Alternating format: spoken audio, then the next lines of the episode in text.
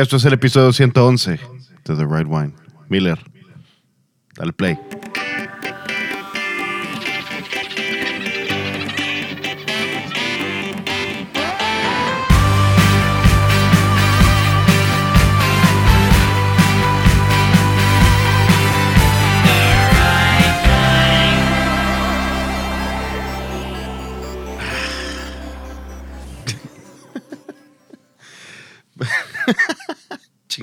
Chingada, no sé por qué.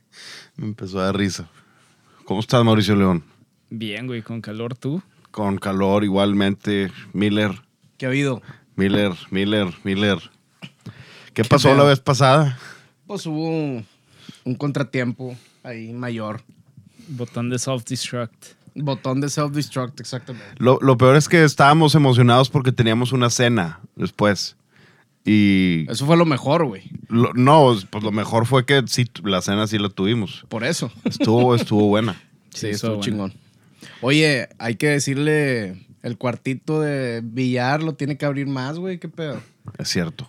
Mauricio, tú ya te has ido cuando jugamos billar, ¿verdad? Sí, eh, justo cuando iban a empezar me fui. No, hombre. No, estuvo bueno. Sí. Digo, estábamos jugando malísimo ya, todos pedos ahí, pero estuvo divertido. De que- Parecía, mm, de, que par- de que juegos de 45 minutos. Sí, cada uno. sí, sí, sí. Era, No, de puras falladas y pegándola todo. ya era sabes. que ya nada más pela la negra y nadie le pegaba. la- No, y luego la estábamos, ¿cómo se llama? Cambiando las reglas a cada rato y no respetando otras. Y, No más. Que déjame le Desmadre, tiro pero yo bueno. ahorita. Ah, huevo. Entonces, este es el episodio perdido de The Right Wine. Nada más para que sepan, va a haber dos episodios. Va a ser este, o sea, miércoles. Entonces, es Feel Good Wednesday. Y el episodio del viernes, ¿no? Doble contenido. Sí, señor. A que no digan, porque luego. Pero tampoco para que se malacostumbren. De hecho, lo que, lo que sí dijimos en el episodio pasado es que ya habíamos llegado a un. Dijimos, nos cagan cómo la gente le pone nombres a sus escuchas como los. Chabacanos. Eh, bueno, eso es Ya otro- no, ya no nos podemos burlar de la primera dama de Nuevo León. ¡Cada madre! bueno, como los Miller que les dicen los marihuanos, o no sé cómo les dicen, sintonía canábica. Sintonías, ¿cuáles marihuanos? Bueno, o otros podcasts que les ponen nombres uno, y nosotros dijimos, no queremos hacer eso, queremos mejor hacer una comunidad que sea donde puedes encontrar con el hashtag The Right Wine Mafia. Sí, tienen que darle follow para que el- cuando alguien sube una foto de... O sea, si vas a subir una foto de una botella de vino que te gustó, que te tomaste, y usas el hashtag The Right Wine Mafia, eventualmente cuando todo el mundo utilice ese hashtag y suba fotos de sus vinos o de su comida, pues si, bus si en tu search de Instagram pones The Right Wine Mafia, te van a salir todas esas fotos. Entonces, Si no tienes nada que tomar un día sí, o no sabes qué. inspiración y quieres ver lo que está tomando otras personas que escuchan el podcast, pues te metes ahí al hashtag. O las estupideces que pudiéramos subir Mauricio y yo. Correcto. Mauricio, más. Correcto. El, leí recientemente un artículo de The Guardian que pues, es una fuente muy, muy confiable. Y habla de la revista Rolling Stone, que nació en 1967, si no me equivoco. Ya no sé qué fue primero, si los Rolling Stones o la revista Rolling Stone. Ni idea, güey. Sé que fue primero la canción de Dylan, Like a Rolling Stone. No sé cómo está ahí la cosa. Pero bueno, ahí está el, la revista Rolling Stone. Hablan de cómo la revista Rolling Stone, creo yo también que, bueno, hablan de, de cierta cosa, pero yo creo que es porque ya se les acabó la información, ya no hay Tanto creatividad, contenido. ya no hay contenido, no hay de qué escribir, que ahora Digo que también un año sin conciertos y, y sin como Sí, que eventos, eventos importantes de la industria de la música, pues está medio, medio cabrón, ¿no? Y pues sí, obviamente, pero puedes escribir sobre álbums, creo yo. Pero pues que ha salido bueno. Ah, ayer, ayer lunes, salió el nuevo single de, de Noel Gallagher, Sci Flying Birds. A nadie le tú- importa- espérate, a nadie espérense. le importa eso, la Espérense los dos. Está cabrón. Sí, Eh, pues obviamente te ha No, gustado. no, no, no, no, no, no. Si lo escuchas ahorita, te lo juro que no crees Pues que puedes sacar una sí. salsa picante y vas a decir está verguísima, ahora No como salsa. yo no Sí, como salsa. sí, Sí, güey. si, no, si los Gallagher hicieran su versión de ACRG, güey, dirías que es la mamada. No, es- ahorita, te, Genios. te la, ahorita te la enseño. Maestro. Pero bueno, el punto es que The Guardian dice que la revista Rolling Stone, lo que está pasando con ellos es ya no tienen suficientes ni escritores o ya no es cool escribir para la revista Rolling Stone. Entonces están aplicando la misma que lo que hicieron los, los güeyes de TED, que es pasar y poner, puedes pagar dos mil libras, tienes que pagar dos mil libras. ¿Al año o al mes? No, al, al mes por publicación. Son dos mil libras para que tú puedas publicar lo que se te ocurra. Te- van a checar tu background, van a ver Por que... una, pu- una publicación. por una publicación. Tus credenciales, eso es sí, lo que te o sea, tú a lo mejor eres O sea, si soy graduado del, de Berkeley, de Fermata aquí en México y no por, por Fermat, no tiene nada de malo, pero no, no sé si... No, a lo que iba con eso es, o sea, sus credenciales son, ok, soy una persona que estudió Música. ingeniería de música o ingeniería, ¿cómo se dice? De audio. Eh, o ¿O estudié... tienes alguna banda o algo O sea, así? Sí, sí, si tienes cosas relacionadas a la música, eres ar- artista Discos publicado. O sea, no un güey que lleva siete años tocando guitarra. No, no, no, no. Tienes que tener menos publicado alguna canción, O tienes que estudios, tener estudios en Berkeley o en Fermat, Fermat o ¿cómo se llama? Es la de Guadalajara, ¿verdad? No sé, Ciudad de México, creo. Según yo es Guadalajara. No, Guadalajara. Es Guadalajara. O aquí la Carmen Romano o lo que sea. Bueno, puedes publicar tu, lo que sea realmente, porque ellos nos van a tomar el tiempo de ver cuál es el, el trasfondo de lo que escribiste. Y los lectores no se toman el tiempo tampoco de investigar quién es la persona. Y me, di- me doy cuenta de esto porque me meto a la revista Rolling Stone y veo el- los 100 top pop punk albums. Y veo que el primero es Enema of the State de Blink 182. Y el segundo es Good Charlotte, no sé qué madres. El tercero es Newfound Glory. Y Dookie sale como hasta el quinto. Lo cual realmente es el uno por cualquier publicación por donde le busques. Dookie de Green Day, yo creo que es. No hubiera existido ninguna de esas bandas sin ese disco. ¿No? Pues sí. Entonces, pues fue un vato que es fan de Blink 182 y de todo el soft pop punk en vez de un poquito más, Sí, más no, no pesado, pero Más punk. Más, más punk, sí, acercándose más punk. Entonces ahí te das cuenta. Entonces, bueno, rest in peace music industry, ya, de una vez. Eso ya vamos a sacarlo. Miller, ni modo. Eh, No, pues digo, Se acabó. ah, ya cambió, ya mutó, mutó. definitivamente. Y, y no con, murió, mutó. con, con esto que es lo mismo que ya habíamos platicado en un episodio que TED la cagó horrible porque hicieron los TEDx donde en TED Talks pudo haber dado Bill Gates una plática de cómo salvar al mundo de la malaria y o del- Ahí fue donde yo dejé de, como que me empezó a aburrir, porque me gustaban un chingo esas de TED.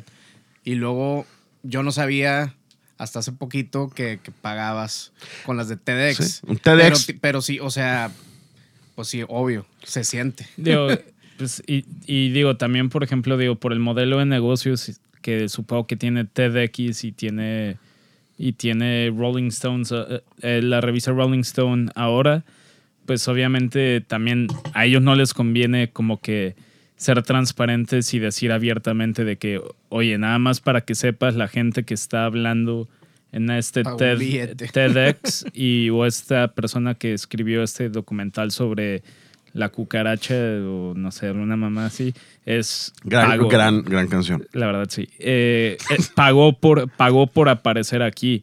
Porque, pues, obviamente, obviamente, pues ellos de cierta manera quieren recibir dinero, pero no quieren como que parecer que son medios que ya se vendieron. Y por, Sí. y por el otro lado, pues obviamente también se puede, se puede, ¿cómo se dice? Pues se puede abusar desde el punto de vista que, por ejemplo, bueno, no necesariamente abusar, porque si la plataforma está abierta y yo digo, ¿sabes qué? yo toda mi vida he querido ser por, eh, famoso por, por mi speech y mi opinión sobre, no sé, sobre... El Riesling alemán. El Riesling alemán. Pero ahorita vamos a llegar a eso. No, pues eh, no, hablar sobre, sobre mi argumento, mi hipótesis es que la gente que toma Riesling alemán es más inteligente, ¿no? Y nadie me pela porque no tiene, porque na- no tiene ningún tipo de, de argumento. No hay validez. No, No, no, no, o no- sea, es- no está validado por nadie. Sí, exacto. Entonces nadie me va a pelar, nadie me va a publicar, pero si de repente se abre la oportunidad y yo puedo pagar una plática en TEDx y aparecer diciendo eso, y aparte me publican dentro de las plataformas de TED, de TED Talks, bueno, de TEDx, pues mucha gente no sabe que eso es pagado, mucha gente Nadie sabe. No, mucha sabía, gente piensa no que sabía. eso es de que, ah, no mames, qué chingón. Entonces, de cierta manera, pues, pues uno aprovecha las herramientas que existen, pero por el otro lado, pues es medio una manera de, pues, no sé, de, se abre la puerta a que malinformes a la gente cuando tú, cuando tú le estás validando una opinión que quizás no la vetaste al 100% porque a ti te conviene porque es negocio. Porque pues Pero, la ¿sabes? gente confía de que, ah, no mames, es un TED Talk y dice que la gente que toma Riesling es más inteligente. La gente diría, pues, pues TED. O sea, dice Ted. En TED han hablado Bill Gates, ha hablado gente chingona de que Mark Ronson ha estado ahí, ha estado ahí. No un sé chingo de si. gente ha estado. ah, Jamie Oliver hizo una muy buena del consumo del azúcar. Dave Chappelle también tiene uno. Sí, entonces, pero mucha gente cree en, en la plataforma TED, entonces es como, ah, pues si estuvo este güey y estuvo el otro güey, pues este güey no lo conozco, pero pues para ser, para aparecer en, en la plataforma de TED, pues debes de ser alguien inteligente, ¿no? Entonces le voy a creer. O de jodido lo voy a escuchar. Pero demerita totalmente a Bill Gates, eh, a Jamie Oliver, demerita a todos los que sí son. Imagínate estar relacionado con un güey en. Imagínate que ahorita te, voy a decir los, los números porque están en la página. Cuesta como 100 mil pesos traer un evento de TEDx aquí. Y cuesta como 30 mil pesos pagar para tu hablar. Yo conozco como 3, 4 personas que no las sigo en Instagram, pero he visto, me metí y vi su profile y decían TEDx Speaker. Chinga tu madre, güey. No, no, o sea, estás ganando fama, por así decirlo, crees que estás ganando fama cuando tú pagaste por esa fama, que no es fama. Entonces, es lo mismo que el. el- Que digo, también por el otro lado, pues están pagando. O sea, es, es como si. Es como. No, no te ha salido. Pues no sé, se me hace medio. Se me hace medio cringe-worthy. Dilo, dilo, dilo, Se dilo. me hace medio pinche. Hay gente que en sus fotos, supongo que es gente soltera que quiere que chavas o chavos los vean y le meten, se ponen Ah, como perso- persona claro, pública y le meten dinero, publicidad a, su- a sus fotos para que te salga como si fuera un sponsor ad o algo. ¿no? Eh, ¿Sí, te ha tocado? Sí, sí, sí, he visto. bueno, pues, ok, está la plataforma TEDx, está abierta, yo quiero, yo quiero, yo quiero agarrar más fama y me la, pues, creo que puede ser buena plataforma, pues yo pago. Al igual que, igual y en lugar de TEDx le meterían una, dos planas al, al GP o al Sierra Madre o al, o al norte explicando por qué eres un partidazo y no deberías de estar soltero, pues Verde. pues no sé, igual, o sea, es como que es la plataforma, Sí, sí, sí. tú quieres eso, o sea, no es ilegal, está pinche, pero no es ilegal. Al- o sea, el que está más mal no es la persona que paga para aparecer, sino la plataforma que permite que sin, sin vetar, pues, eh, digo, estoy suponiendo porque la neta es que no, no sé qué también vete de Rolling Stone las, las credenciales de la gente que escribe, pero pues como quiera, como que abrir tan fácilmente a cualquiera que tenga este mínimo de credenciales y esté dispuesto a pagar por publicación, vengan, aquí los publico bajo una plataforma importante como The Rolling Stone. Obviamente, y ahora se preguntarán por qué carajos estamos hablando de la revista Rolling Stone y música y no estamos hablando de vino. Pero estamos llevando esto a un caso hipotético Es un donde preámbulo. es un preámbulo hacia el caso hipotético donde imagínate Mauricio que Robert Parker, o sea, The Wine Advocate, Wine Spectator, abuelita Jancis, Ya le extrañamos a abuelita Jansis. Ah, abuelita Jansis. Y ah, eh, no sé, Winefall inclusive, eh, que Marilyn Phuket abra a cualquier persona que tenga un WST1, WST2 o un intro de Court of Masters Sommeliers o uno por 500 dólares al mes, tú pagas, o 200 dólares, como sea, no buen enthusiast, lo que sea, para tú poder escribir. Tu única credencial que necesitas es, ah, fuiste sommelier en donde sea, chingón, puedes escribir lo que quieras. ¿Qué pasaría con la industria en el vino si, si estas puertas estuvieran abiertas? Para empezar, ¿qué harías tú? ¿Qué haría yo? Pues digo, si está abierta esa posibilidad y pues obviamente no es ilegal ni nada, yo le trataría de sacar provecho, le trataría de sacar provecho a algo que me dé a mí a un proyecto. O sea, por ejemplo, hablaría sobre, o sea, haría un- una lista, una lista ficticia de los 10 mejores podcasts de la historia y en el número 3 metería The Right One. No en el 1 porque pues, se vería acá. Ahí sí se notaría que está compradón. Aparte Joe En el Rogan. dos. El No, porque está Joe Rogan y luego. ¿Quién más podría ser? Los de Favorite Murder, una madre así, ¿no? Ah, igual y Stuff You Should Know o The Daily de noticias. Y luego ya nosotros, para que no se vea así como que pagaron. Pero pues eso le trataría de sacar el máximo provecho, algo que me, que me dé como return on investment.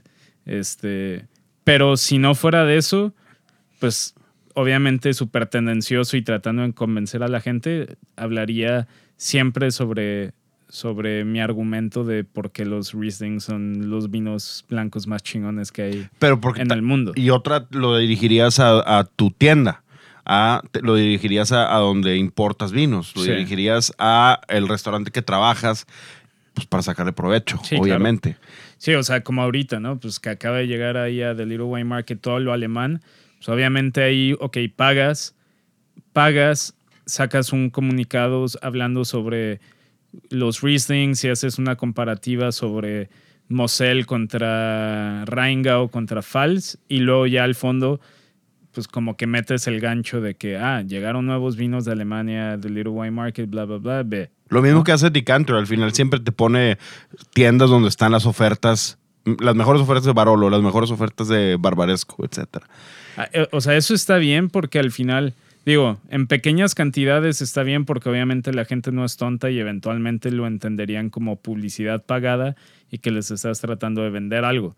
Donde yo sí ya no estoy de acuerdo es como, pues, como por ejemplo en Fox News, el de noticias. Don Le- es Don Lemon. No, ese es de Es CNN. CNN, pero. CNN, digo, Don Lemon en CNN también califica porque ellos ya son, no son, report, no son reporteros, son, eh, sus shows son de opinión. Ellos están dando su opinión.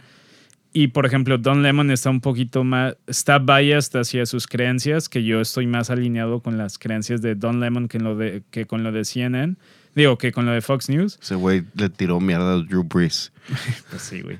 Pero, y los de Fox News, por ejemplo, esos güeyes están súper radicalizados, pero como su show es de opinión, pues nadie los puede censurar o nadie les puede decir que eso no es verdad porque es de opinión. Es lo mismo que. Ahí sí es donde yo ya no estaría tan, eh, tan abierto a que, por ejemplo, que de repente Wine Folly abra las puertas y salga, no sé, cualquier güey que, to- esas que, no sé, por decir algo, diciendo que, hablando de vinos blancos, que salga un güey que salga diciendo que los vinos blancos de México, Texas y Florida son los mejores vinos blancos del mundo y Alemania y Francia, la Borgoña, todo eso se la pelan. Pues ahí O, es o la mezcla Marsan, Roussan, Viognier, Chardonnay, Sauvignon sí, Blanc. iguales y luego una uva que no te queremos decir para parecer cool. O sea, que a- Aligoté, diciendo, por ahí. diciendo que ese vino es el mejor vino blanco del mundo, pues si tu plata, si, si Wine Folly pone en grande como un, disc- un disclaimer de que esta publicación no es, no es escrita por Wine Folly, es escrita por tal persona, por lo cual, no sé, ya sabes esos disclaimers. Tómatelo con que- un grano de sal. no, No, sí, no. esos disclaimers que dicen la opinión del escritor no necesariamente refleja las creencias de, la de, de Wine Folly. Si lo ponen, te la doy. Pero si no lo ponen, porque The Rolling Stone no lo hace y tampoco lo hace eh, TEDx, jamás te dicen eso.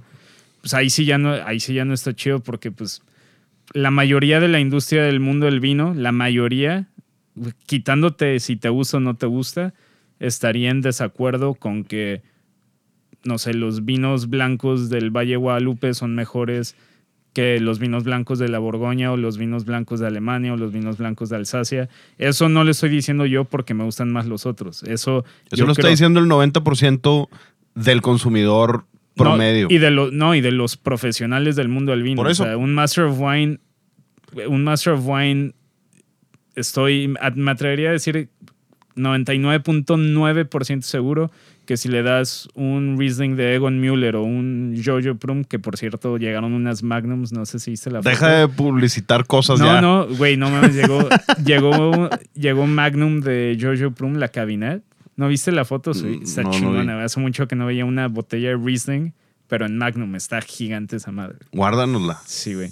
Este, pero bueno, este, ¿qué te decir? Ah, sí, cualquier Master of Wine, soy 99.9% seguro que preferiría un Egon Müller o preferiría un, un Jojo Prum Cabinet o cualquier cosa de Lauer o de Nol o de lo que sea por encima de un Chardonnay Viognier Muscat eh, Marsan Rusan y no sé, güey, no sé qué de, de, de México o de o un Sauvignon. Blanc de Chile, güey. O sea, hay ciertas cosas que el consenso entre la gente de la industria del mundo del vino a nivel internacional, como que están los, santo- los santos griales, por así decirlo. Entonces, a lo que yo voy es si, si alguien que es va a tratar de empujar su gusto y su, o sea, está tendencioso porque es su gusto y va a publicar cosas que no necesariamente son verdad, si es de opinión y la plataforma te dice, esto es la opinión de este güey, no es lo que nosotros creemos como, como Institución. co- como publishing house, está bien, pero si no te dicen eso, de repente una institución que todo el mundo da como por una fuente fidedigna de información como Decanter, si de repente Decanter empieza a publicar ese tipo de, ese tipo de publicaciones que son 100% de opinión, pero no te las comunica como, oye, esta es la opinión de este güey, ahí es donde yo creo que sí está mal porque de cierta manera estás medio mal informando a la gente. Digo, ahorita, por ejemplo, te puedes meter a jancisrobinson.com, te puedes meter a decanter.com y ahí vienen a mero abajo los nombres de los editores que están, eh, ejemplo, que está Ferran Centelles con No, y, Jancis aparte- Robinson. y ellos trabajan, o sea, ellos están, digamos, en nómina para Janssen Sí, sí, sí, Robinson, exactamente. No son, no son medio freelancers, porque los de Rolling Stone ni siquiera son freelancers, porque freelance es que ellos te pagan por trabajos ocasionales. Acá al contrario, tú pagas para que te publiquen. Ajá, no, y acá en, en Decanter siempre son las mismas cuatro personas que están escribiendo los artículos. Esas personas, obviamente, su chamba es trabajar para Decanter, como en The Wine Advocate estuvo Galoni para ver Italia. Y luego tuvo a este español, no me acuerdo cómo se llamaba, Parker el español, que le quitaron su título, Sí, su de, título. de Master of Wine por, por, andar agarrando bribes. andar cobrando piso el güey. Sí, Y- le, le cobraba a las bodegas por, por aparecer en, por probar sus vinos y que aparecieran en Wine Digo, no estamos diciendo que Parker no hacía eso, pero bueno, eso es ya otra cosa. El- la la cosa es que como nosotros no sabemos, porque ahorita yo agarro Wine Spectator y puedo ver un, un review de ciertos vinos, a lo mejor veo, no sé, vamos a decir que algo totalmente dándole la contra a que los recientes On Premier de Burdeos les dieron 99 a 100 puntos. En eso, alguien sale diciendo, un- una persona ahí, sale a lo mejor que salga diciendo, no, pues tienen 90, 88, dándole toda la contra. ¿Cómo sabemos quién tiene la razón? Si nosotros, si, la, si cierta gente no tiene acceso a esos vinos. No, pues es que tú, o sea, la razón por, ¿cuál es la razón por la que tú, no sé, ves tus noticias en el New York Times o, no sé, CNN, México, lo que sea? ¿Por qué ves las noticias ahí? Porque tú, tú crees que esa plataforma te da fuente fidedigna y te gusta el estilo y todo, ¿no? Y en teoría tú vas a esas fuentes, tú vas a esas fuentes de información por información real y dura, no por opinión. O sea, yo no me meto al New York Times. Al, Sí, a ver, ¿qué, quién, ¿qué opina? No sé quién lo que...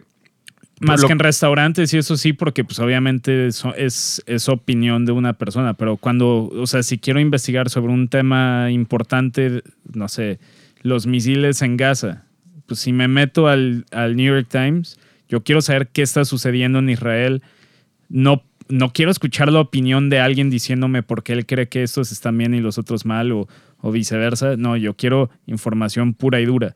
Si ya me meto a, si ya Ah, quiero ver la si ya quiero la. ¿Cómo se llama? Dejen de. Chingado. Están babeando. Luego, luego, Miller. Es, es- es como si escuchas a... Que a mí me cae bien mal. A Loret de Mola, que es su opinión. Y, o escuchas a Joaquín López Dóriga, que era... Que también me cae mal. Eh, Era nada más leer Ah, una noticia. se- ya también se volvió medio de opinión. No, pero, cuando estaba en su noticiero, lo mismo que era Jacobo Saludowski cuando tú tenías dos años, que leía nada más un papel, pasó, pasó esto y na, na, na, y los otros güeyes están metiendo su, Pues, cuchara. por ejemplo. Dices, Exactamente. Pues por ejemplo, por ejemplo, a lo, a lo que voy con eso es que a lo que voy con eso es que tú vas a, esa- a esas fuentes de información para, para información para información real y facts, ¿cómo se dicen en español? Datos. Dat- eh, por datos, no vas por opinión. Si tú quieres consumir opinión, hay otras fuentes. Hay puedes ver gente de YouTube que opina sobre sobre el- ciertos temas O los famosos blogs. o lo- sí, o te metes a blogs. Lo mismo en vino, ¿no? Si yo quiero ve- ver una opinión, eh, una opinión relativamente correcta, que en el tema del vino, como en el arte y la gastronomía, no son datos, porque pues, es un tema muy subjetivo. Pero, por ejemplo, pues Wine Spectator, si quieres, o Decanter, si quieres ver el review, el Vintage Report del 2020 en La Borgoña, pues te metes a esos lugares y te dicen, ok, en primavera cayeron tantos mililitros de agua o cayó una o granizo o una helada, o sea, a lo que vas es a buscar datos. Lo que yo no quisiera es que de repente, capaz si alguien, imagínate, si te empiezas a vender esas, es- esas publicaciones y la gente empieza a mancharlas con su opinión en, en temas que no deberían de ser de opinión, que si hay gente que les gustan los vinos blancos sobremaduros y con cero acidez y que vayan y una, una añada súper caliente, súper sobremadura en la Borgoña, ellos empiezan a decir, excelente añada, porque los vinos van a presentar muy poca acidez, sobremaduración, pues como que ahí es como, pues yo no voy... Vas a como- confundir al público, si básicamente. tú dices, yo creo que va a ser una gran añada porque a mí me gustan los vinos con menos acidez y más, y más sobremadura y más maduración, pues va, pero estás diciendo que es tu opinión. Digo, lo mismo que hemos tratado de hacer aquí un poquito en, en The Right Way, ¿no? Siempre que vamos a hacer un statement que se podría entender como,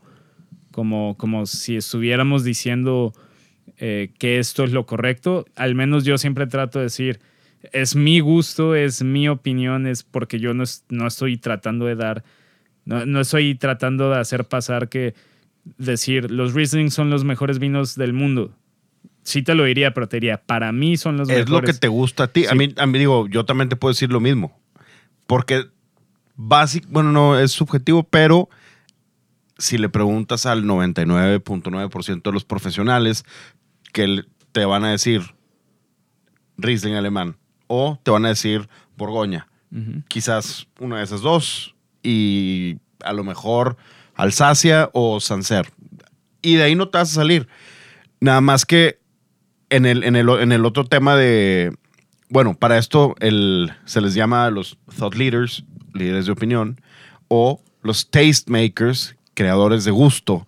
Es, así les llama la revista Rolling Stone, les llamó thought leaders y tastemakers. Están eso es lo que están buscando.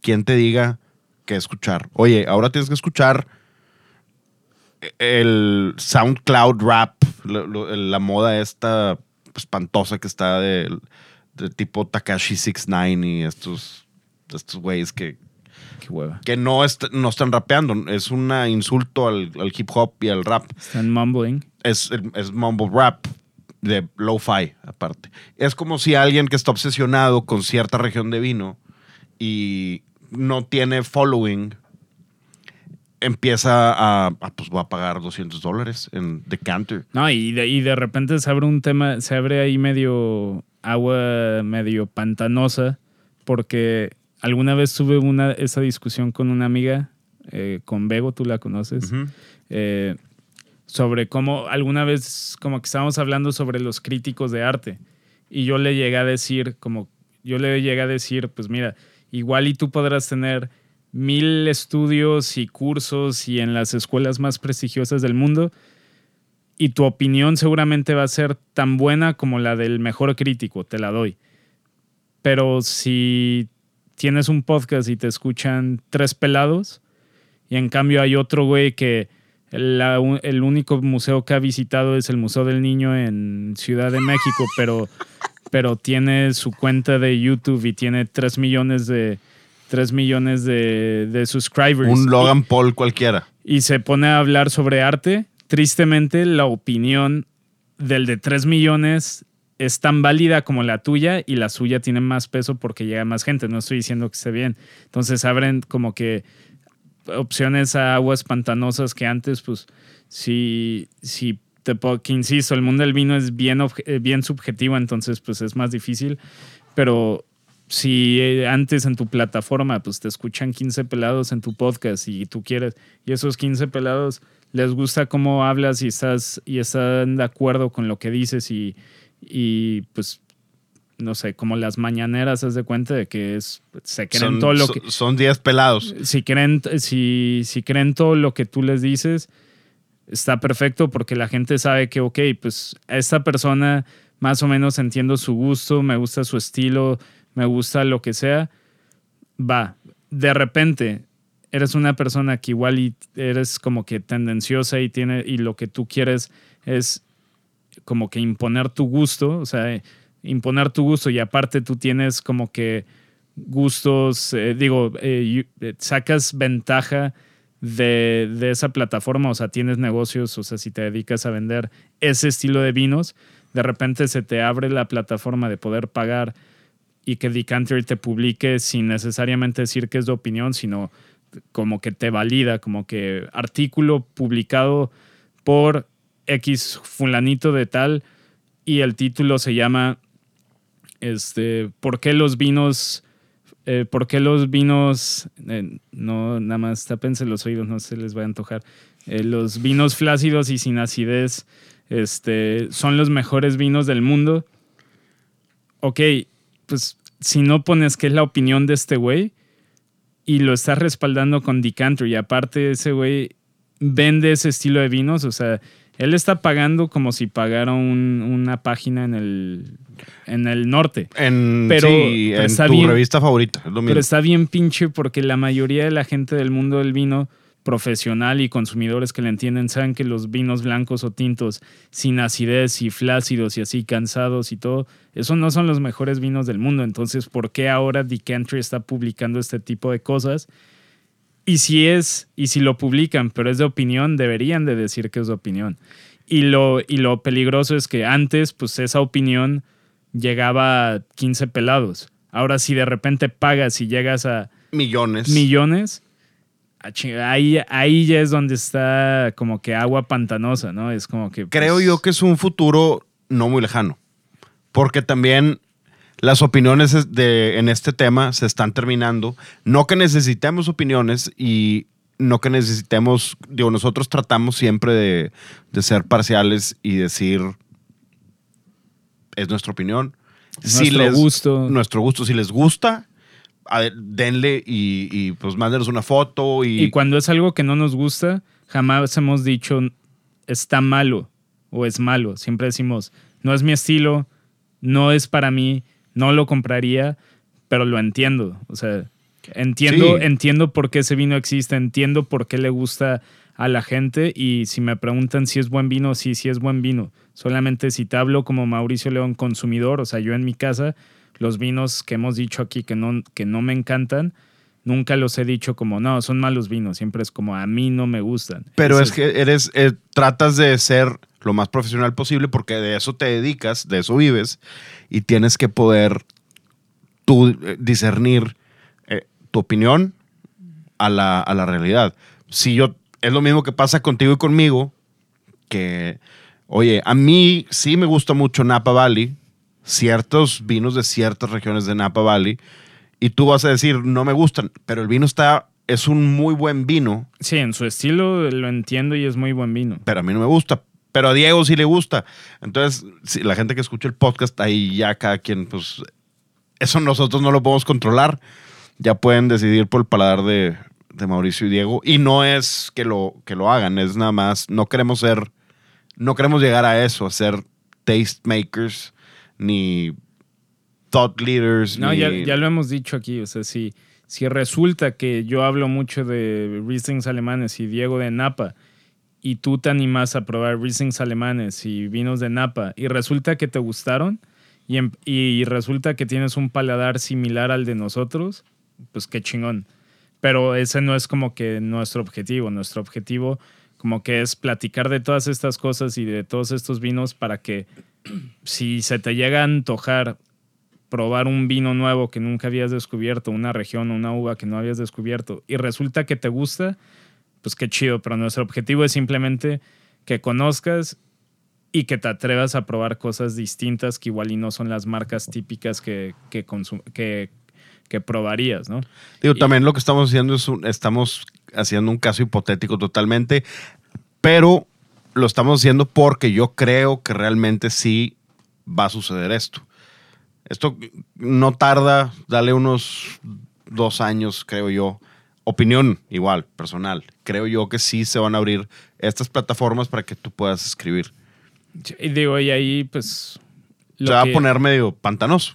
No, y lo, y lo que yo diría, pues, como que lo que lo que es bien fácil, igual cuando llegan en, en las cadenas esas de WhatsApp detrás de detrás de los stickers de buenos días y de piolín y todas esas de esas cosas de, de grupos de familia, eh, siempre mandan noticias y hay veces que sacan noticias súper súper trágicas. Lo primero que yo hago es pues meterme a mis fuentes confiables de información y si no están ahí en primera plana o en segunda, o sea, si no están por ahí, es como de que, güey, obviamente esto es fake news, ¿no? O pasó hace ocho años y Ajá. lo están O sea, lo, volviendo a lo buscas y si no está es porque eso o no es verdad o, o- o revivieron una historia súper vieja. Pues como que lo mismo diría, ¿no? Si, hay, si tú alguna vez lees alguna publicación, si esto llegara a suceder y de repente sale el caso hipotético de, de, de los, mejores, ¿no? los mejores vinos del mundo son los vinos sin acidez. Y a ti no te, y a ti no te suena, o sea, ti es como que, no sé, qué raro que Decanter ande, saque eh, Vintage Report de Alemania, de champán, Borgoña. ¿Por qué los vinos de Borgoña son tan elegantes? ¿Por qué? O sea, puros reportajes hablando de Barolos y de Sangiovese y de vinos con muy buena acidez y de repente los vinos sin acidez son los mejores del mundo dentro de la misma plataforma de Decanter. Es como, a chinga, como que esto no tiene sentido con lo demás. Pues es lo mismo, como que si fuera un consenso, si fuera un consenso se- eh, y todo el mundo de la industria de repente se volteara y empezara a decir que los vinos sin acidez son los mejores, no estaría nada más publicado en una plataforma. Muchas plataformas estarían hablando de eso y ahí ya dirías como que, ah, pues puede que, pues puede que sí sea, o sea, que ya sea como que una nueva tendencia en el mundo, pero si, si nada Pero más si a es... ti no te gusta, pues no, no lo Ah, no, tomes. sí, no, si no te gusta, pues, o sea, por Chequen más... sus, sus bibliografías, check your sources. Por más como- que. No, y, y también, pues al final, el tema del vino es muy diferente porque, pues, es tema de gustos. Porque a mí, aunque.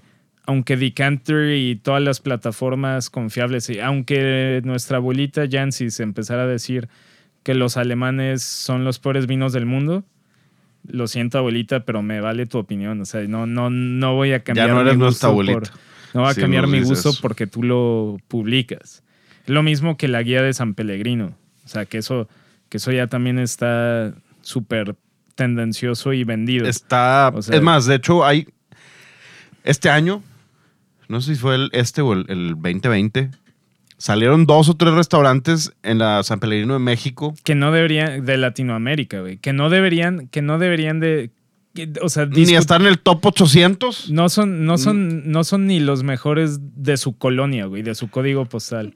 Pero hay entonces- gente involucrada ahí, están, es una mafia. Es, de hecho, leí una entrevista de este.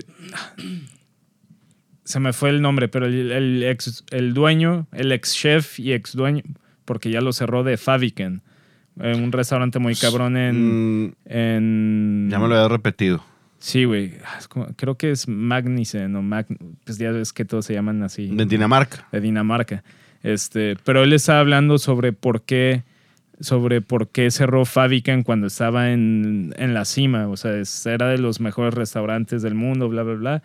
Y él dice que pues ya simplemente como que no se levantaba con ganas de ir a trabajar porque ya como que ese ritmo de vida, ese, como que ya no le gustaba, no era para él.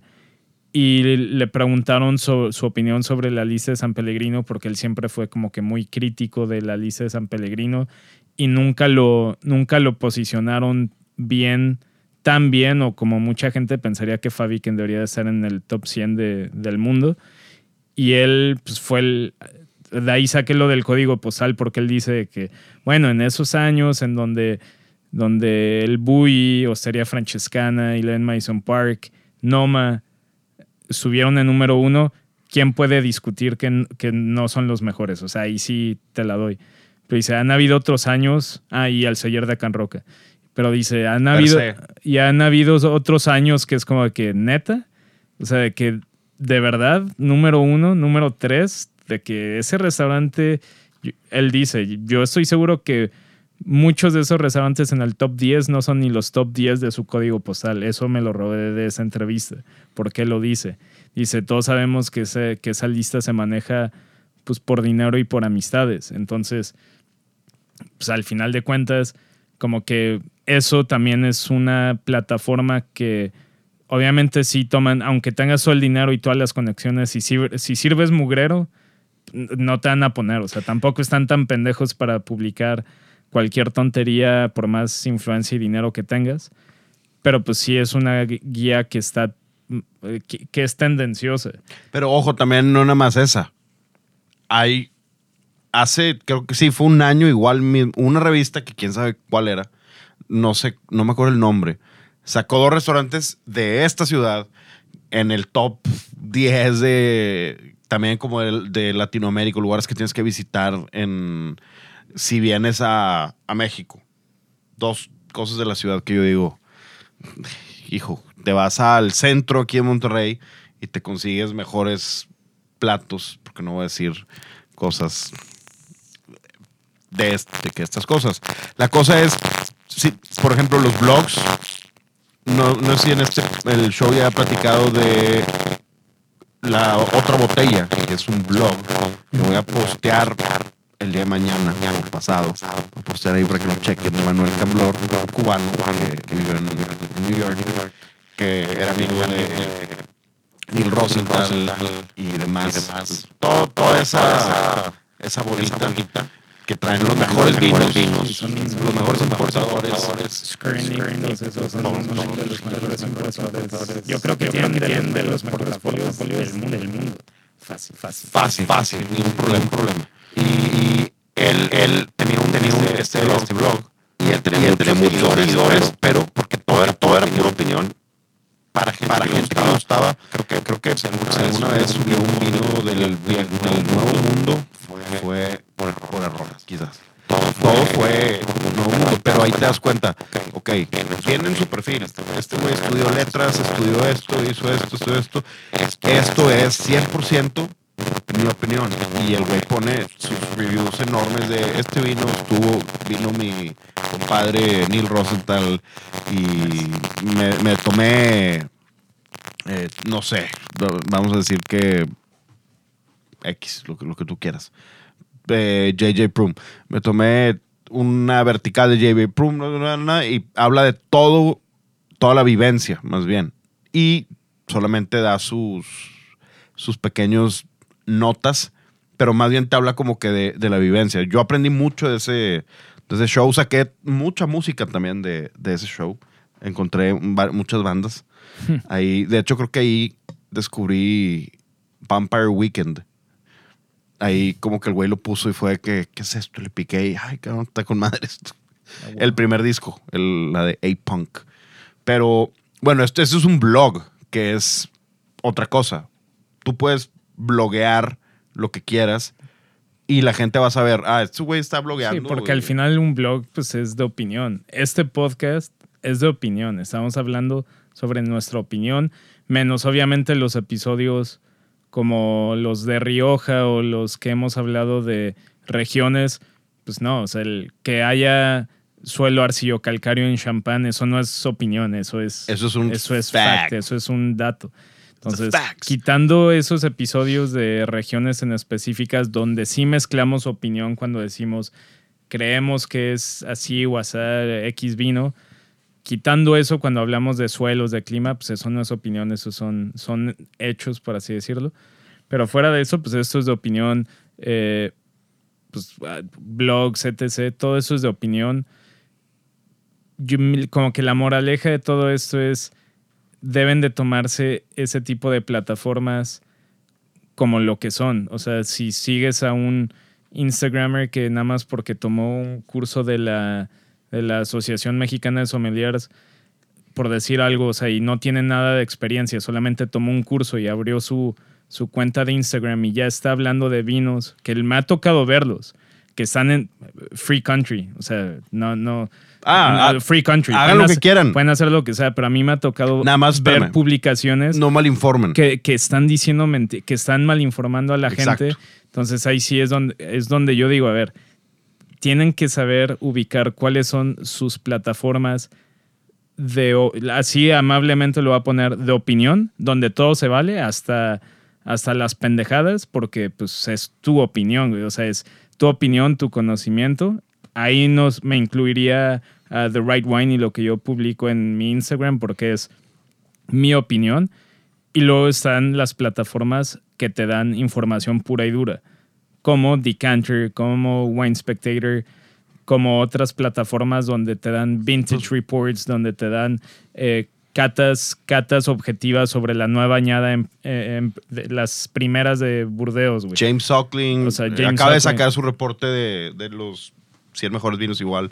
Ajá, o sea, Entonces- que como quiera, o sea, o sea, no todas las de información pura no tienen pinceladas de, de opinión, obviamente sí, porque es un tema muy, es un tema muy... Se puede, eh, pues hay sesgo también. sí, Y sabemos. entonces, o sea, sí, no, no, digamos que el mundo del vino es imposible de hacer 100% objetivo, pero sí, como que la moraleja de todo eso creo yo es, pues como que chequen, como lado, del lado del consumidor, chequen sus fuentes y tómense todo lo que leen y todo lo que escuchan de, de estas fuentes de información de opinión, incluyéndonos y todos los youtubers de vino y todos los instagramers de vino. Ahora hay TikTokers de vino. TikTokers de vino, tómenselo como son. La opinión de esa persona no se lo tomen como, al, como a pecho, no se lo tomen como, como ley. Si ellos están diciendo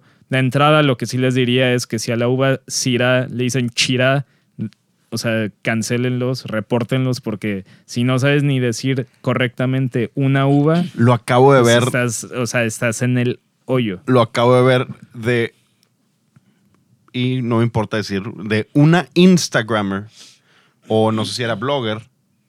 Pero dice el chirá de esto contra el. Y, y está hablando del, del Sirá. Pero dice el chirá.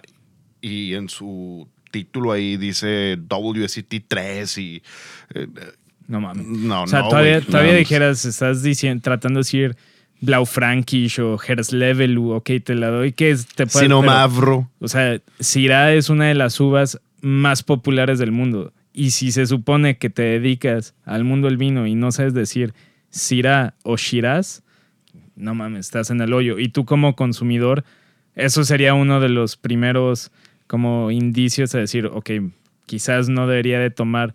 Igual y es buen pedo, igual y dice cosas chistosas, igual y eh, es acá cotorro. pero pues no me va, y lo voy a seguir, no lo voy a seguir escuchando como tema de información, sino nada más pues, chido, me la paso bien escuchando a este güey, pero Digo, eh, es lo mismo con nosotros. Hay Sí, gente sí. Que, que seguro dice, estos güeyes se la pasan diciendo, tirando hate al, al vino mexicano o tirando el hate al vino chileno. Pero, pues, ay, me cago de risa porque dicen puras estupideces y se alburean. Estoy seguro que ahí debe haber un 3% o 4% que nos escuchan nomás porque Miller a lo mejor dice cosas que hoy ha estado muy callado. Un O... poco, un poco. ¿Estás triste? No, güey. ¿No? ¿No? ¿No estás triste? Me faltó más tequila, güey. ¿Cómo? Había una canción de, de Genitalica, ¿no? De tequila. No sé, pero probablemente. La de, ay, mamá, que me den más tequila. ¿Es de Ay, Genitalica? mamá, que me den de tomar. Todas las rolas son de fiesta. No, de pero esa, era, era muy buena. Esa sí era, Sí, es buena. sí era muy buena canción. Pero sí, básicamente la moraleja del episodio es, en un futuro creemos que va a pasar esto. Este episodio es de opinión. Y en un futuro yo creo que va a suceder esto. Ya sucedió con la industria musical, que descansa en paz, porque pues ahora cualquier pendejo puede poner cualquier cosa. Y es en lo Roll- mismo. en Rolling Stone. En, en la revista más importante, no dudo que en NME, en un- unos cuantos tiempos, no sé, a lo mejor en, en este año, NME, también News Musical Express, que es británica, de- a- empiecen a hacer esto. O, bueno, los pendejos de Fitch- Pitchfork eh, siempre es lo mismo. Pitchfork es puro idiota escribiendo, la verdad.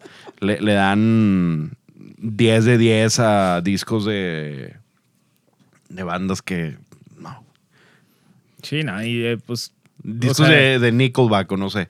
ese, ese ritmo, a ese ritmo yo creo que, o sea, no es un ritmo sustentable para fuentes, o sea, para fuentes que se consideran fidedignas de información, si empiezan a vender sus, sus espacios, si empiezan a respaldar la opinión o lo que dice gente nada más porque les pagó dos mil libras por publicación, pues va a llegar un punto en el que van a terminar como el publímetro, ¿cómo, cómo es el, Publi- Publimetro. el de aquí que es súper amarillista? Sí, que y- cabezas ahí. Ajá, súper asqueroso y con sus con sus portadas. Vi una eh, que no sé si sea verdad, creo que la vi en, en que la vi eh, creo que en Memelas o algo así, del domingo que ganó el Checo Pérez el premio. Felicidades. eh, Felicidades.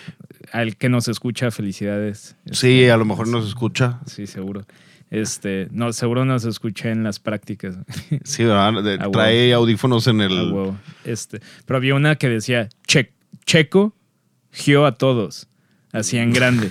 Y salía Checo con el, con el, con el trofeo. O sea, Ese Pues tipo de estupideces. ah, Digo algo, bueno, no voy a decir algo en el tema. Yo, yo no suelo ver la Fórmula 1, no soy fan de la Fórmula 1, no le entiendo a la Fórmula 1, pero vi que mucha gente obviamente lo felicitó y mucha gente también le tiró mierda. Como a todo mexicano que le va bien, México trata de tirarle mierda. Mu- muchos. Pero pues felicidades a Checo Pérez sí. que, pues, que ganó. Y yo no sé nada de la Fórmula 1. Qué bueno que ganó, no a sé. mí sí me gusta, pero nunca la veo en las mañanas. Muy temprano. es de- demasiado temprano. Entonces, pues bueno, eso es parte de, de lo que, de lo que queríamos decir, transmitir en este episodio. Básicamente, el mensaje resumido en una frase de este episodio es, los tiempos están cambiando. Chequen sus fuentes y no se crean todo. ¿Esto lo vas a dejar en el episodio? Sí. corte no, güey. Sí. Pues, nada, tú déjalo. No, no eso, yo me refiero a esto que está sucediendo. No sé, ya veremos. Ya Si veremos. hay algo chistoso, lo dejo. Bueno, El, me, me aventé dos cosas. La, quiero recomendar un documental que es Mr. Blue Sky de Jeff Lynne. Salió en 2012 junto con un disco que se llama Long Wave, que viene en covers de The Everly Brothers, covers de eh, Roy Orbison, Running Scared de Roy Orbison y demás. Es un, súper super disco donde el güey tocó todo. Regrabó los mejores hits de ELO él solo tocando batería, guitarra, bajo, eh, las cuerdas no, pero las 10 voces que se escuchan, el güey las grabó. Entonces está increíble ese documental, chéquenlo. Ahí si alguien lo quiere escuchar, pídanme el link porque no está en no está en Prime ni nada, lo tienes que buscar ahí en la compu. Está muy bueno y vi la película de Mortal Kombat. ¿Por qué? Está bueno. ¿no? La Sí, más reciente. La, la nueva. Yo vi la de 1996 hace Sí, sí, sí. mucho, que estaba eh, normal. La nueva está interesante que todos los, los protagonistas son, son de ascendencia asiática y hablan en japonés. Eh, Por ejemplo, un- uno viene de Corea, uno viene de Japón, el otro viene de China. Entonces se hablan cada quien en su dialecto, pero cuando es la parte de las peleas empiezan a hablar como que en inglés. Ah, eh, este, nada más a lo- eh, la película está buena, tiene buenas gráficas y tiene, pues está palomerísima porque es, Canal 5, style. es como estar viendo el juego. Porque cuando empiezan a pelearse se ponen de lado No, y dicen lo mismo. eh, Come over here. Y No se na, me na, na. antoja para nada. La vi porque el, el domingo ya no tenía nada que, pues ya, o sea, fue como, ¿qué hago? ¿Qué? Y me la encontré y fue, pues déjala veo. Pero bueno, Yo- mañana viene, ¿Qué? hoy, ya miércoles, si nos están escuchando. A mí que sí me gusta esa, esa serie, o esta serie va a estar muy buena, sale Loki, Mm, sí, es cierto. que va a estar buena. Sí, va a ser bueno. Sí, es un máster, Sí. Tom Hiddleston. Sí, es chingón. Güey, yo nunca la había visto, pero siempre había escuchado que era, que era buena serie. Y nomás Chris Pratt, antes de que fuera famoso, está bien cagado. eh, la de Parks and Recreation. No lo he visto, pero estaba gordillo, ¿no? Era, Sí, era, era un güey era chubby Chris Pratt chistoso. cuando estaba gordillo. Y, y se supone que el güey nada más lo estaba contratado para una temporada porque era de que, de que ah, pinche temporal, nada más como que para cumplir el papel del exnovio de una actora, de una, de una actriz principal. Y que el güey estaba tan cagado y hacía tantas mamadas y, y era tan espontáneo que ya se volvió regular, güey. O sea, es- de primer episodio hasta el último sale y sí está muy cagado. Lo voy a ver. Es, es medio humor The Office, pero más buena onda. Hay un meme famoso, ¿no? De, de, Chris Pratt, de Chris el que Pratt. sale haciendo los ojos. Sí, así, sí. güey. Me imagino, yo no sé por qué pensé que había salido a lo mejor en The Office o algo en algún no, episodio. es de Parks and Rec. Ok, Está lo, lo voy a ver. Su- Suena bien. Esas son las dos recomendaciones. Mortal Kombat, no la vean. Ya va a salir Cobra Kai 4.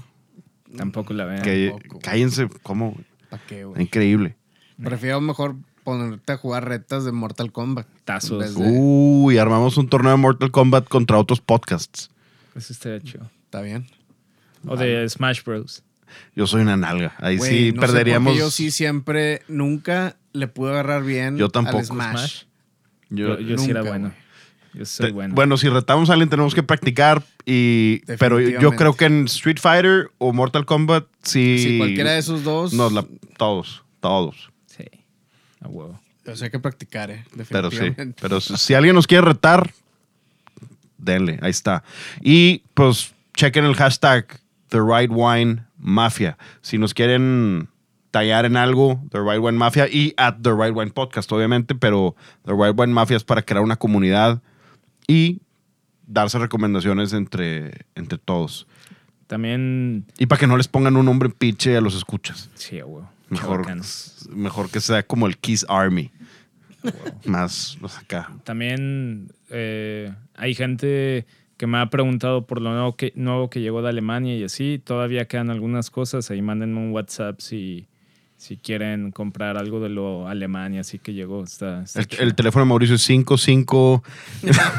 ahorita, ahorita lo pasamos. Hay que dar el de Andrés. Es broma, es broma, el de Andrés. Que bueno, gracias Andrés por la cena de la semana pasada. Sí, estuvo muy, muy bueno.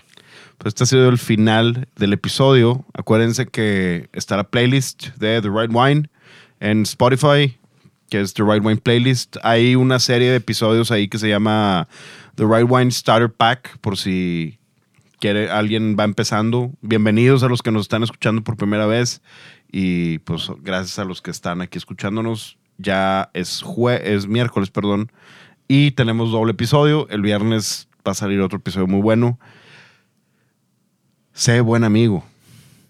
Pásaselo a un amigo este episodio. Y las redes sociales de Mauricio son Mau León, con Mau con dos U's. Miller, Es at José María Peña Garza y at Sintonía Canábica. muy bien, que ya ahora sí, ya, ya necesitamos el episodio este. Ya lo Fusión. tenemos básicamente ya, ya planchado lo que se va a hacer. Nada más hay tecnicismos que hay que planear. Adelante. Y las redes del show son at Diego de la P y at The Right Wine Podcast, el hashtag The Right Wine Mafia y es Feel Good Wednesday. Nos vamos a ir con The Joker, The Steve Miller Band. Rolón. Gracias. Bye. Some people call me the space cowboy. Yeah. Some call me the gangster of love. People call me Maurice. Cause I speak of the pompatus of love. People talk about me, baby. Say I'm doing you wrong, doing you wrong. Well, don't you worry, baby, don't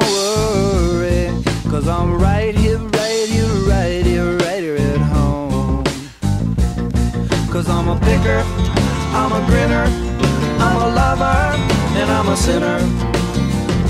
I play my music in the sun. I'm a joker, I'm a smoker, I'm a midnight toker. I get my loving on the run.